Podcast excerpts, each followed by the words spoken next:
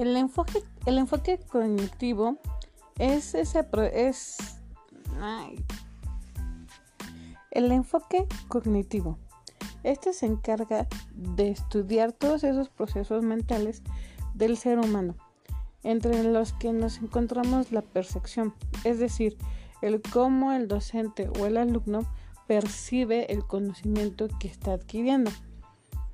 El pensamiento, el cómo lo desarrollamos, ese conocimiento o información. La sensación, aquí entran los, los sentidos, porque recordemos que el ser humano aprende a través de los sentidos. El raciocinio, el cómo el conocimiento lo va razonando para después aplicarlo. Y esto en conjunto nos ayuda a dar una resolución de problemas.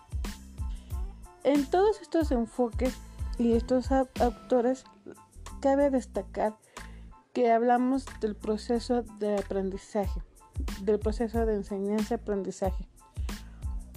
Es de forma interna y que se puede moldear y se puede modificar. En dicho proceso también entra la motivación, la atención, la percepción, los sentidos. Eh, cada actor diferente, Oswald, Bloom, nos va mencionando diferentes teorías, la del aprendizaje, la de la instrucción, el conectivismo, pero cabe eh, descartar, rescatar y sobresalir eh, ese aprendizaje que el alumno va teniendo.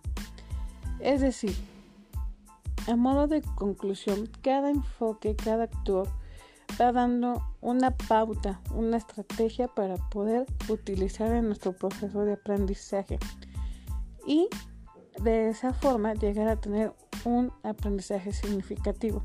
Porque recordemos que si el alumno no obtiene un aprendizaje significativo que le interese, pues solamente se quedará en un aprendizaje normal. Aquí entra la parte de la memorización, que el chiste de memorizar es el aplicarlo, no nomás memorizar la situación y que se te quede ahí. Aquí el alumno también debe de tener esa disposición para seguir aprendiendo y no solamente el alumno, también el docente, porque cada, cada día se aprende algo diferente, alguna teoría, algún término.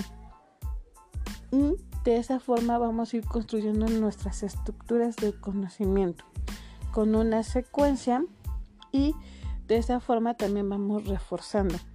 Cabe mencionar que en este proceso de aprendizaje siempre ha existido y siempre existirá una persona guía que nos dé ese andamiaje, ese acompañamiento, ese impulso para ir eh, construyendo nuestro aprendizaje. Y por último, eh, termino con, esta, parte de que ese aprendizaje, ese conocimiento, ya sea eh, por medio de la guía del andamiaje, del andamiaje ya sean diferentes, diferentes teorías, la gestal, la, la del aprendizaje, la de instrucción, el alumno y el docente va adquiriendo sus conocimientos por medio del descubrimiento, por medio de esa parte de la experiencia, por parte del entorno, cómo influye en su aprendizaje. Por eso cabe mencionar que es muy importante este proceso, ya que desde pequeños nos vamos guiando o moldeando nuestro aprendizaje. Eh, para concluir, el proceso de aprendizaje, de enseñanza-aprendizaje, es muy importante desde la infancia, desde los primeros años, para después en un nivel ya universitario, un nivel ya mayor, se nos, haga, se nos haga más fácil ese proceso. El entorno influye, sí, influye mucho. Influye también la cuestión memoria, la cuestión motivación, que el alumno se sienta motivado para seguir aprendiendo, para que ese, aprendizaje les sea de, de interés y sea algo significativo para él y que a la larga lo pueda emplear en una resolución de algún problema.